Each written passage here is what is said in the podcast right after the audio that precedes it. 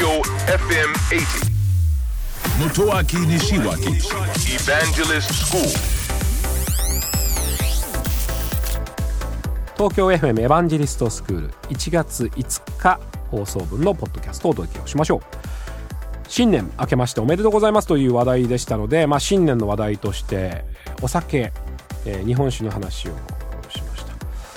えーなんか IT と関係ないんじゃないかと思われるかもしれませんがあの私昨年いくつかの酒蔵っていうんですかね酒造会社さんを見学しに行きました。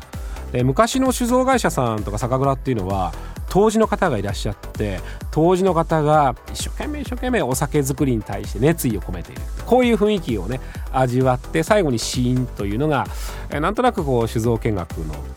雰囲気だったんですけど今は全く違いますね、えーまずはあの申し込みからですねスマートフォン片手に空き状況がわかるんですね。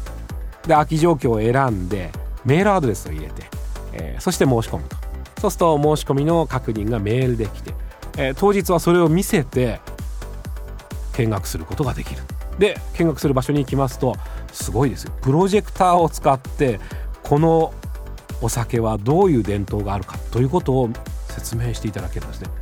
そして現場に行きますとすごいですよ例えば獺祭を出してらっしゃる旭酒造さんはすごくデジタル化が進んでいて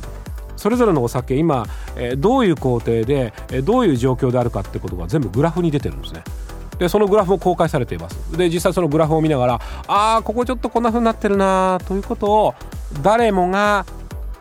修正して美味しいお酒を作っていくことができるというこういうこうデジタル化によってお酒作りが支えられてるのを垣間見ることができるんですね。でこれやっぱり2つの戦いが起きていて、えー IT によって新しいお酒新しいブランド新しい楽しみ方ができているのと同時に古いものも大事にしなきゃいけないやっぱり当時の方が頑張ってお酒作ってるのも大事にしなきゃいけないこれお酒の業界だけではなくて製造業でもやっぱりそういうこと起きてますよね。えものづくりは大事にしなきゃいけない。でも IT によって人の手間をかけずにどんどんどんどん新しいものをたくさん作っていって届けるっていうものもできてるじゃないですか。